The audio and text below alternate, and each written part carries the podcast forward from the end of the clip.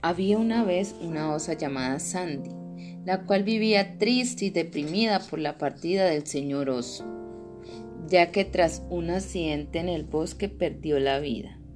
Un día caluroso en el bosque, muchos animales fueron saliendo de sus casas, ya que tenían sed y calor. La señora Sandy vio asombrada a todos y empezó a recordar las pachangas que hacía el señor oso. Y al verla sus amigos se acercaron a darle una voz de aliento. Cuando de repente se acerca la señora Liebre. Te quiero mucho, señora, señora Osa. Y la señora Osa le dio un abrazo y le cuenta que venía del arroyo y que había mucha agua fresca. La señora Osa le agradeció y después se le acercó el señor León. Te traigo unas moras dulces, señora Osa.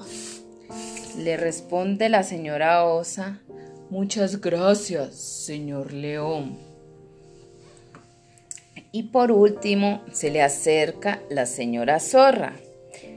Con su astucia la invitó a una comida familiar.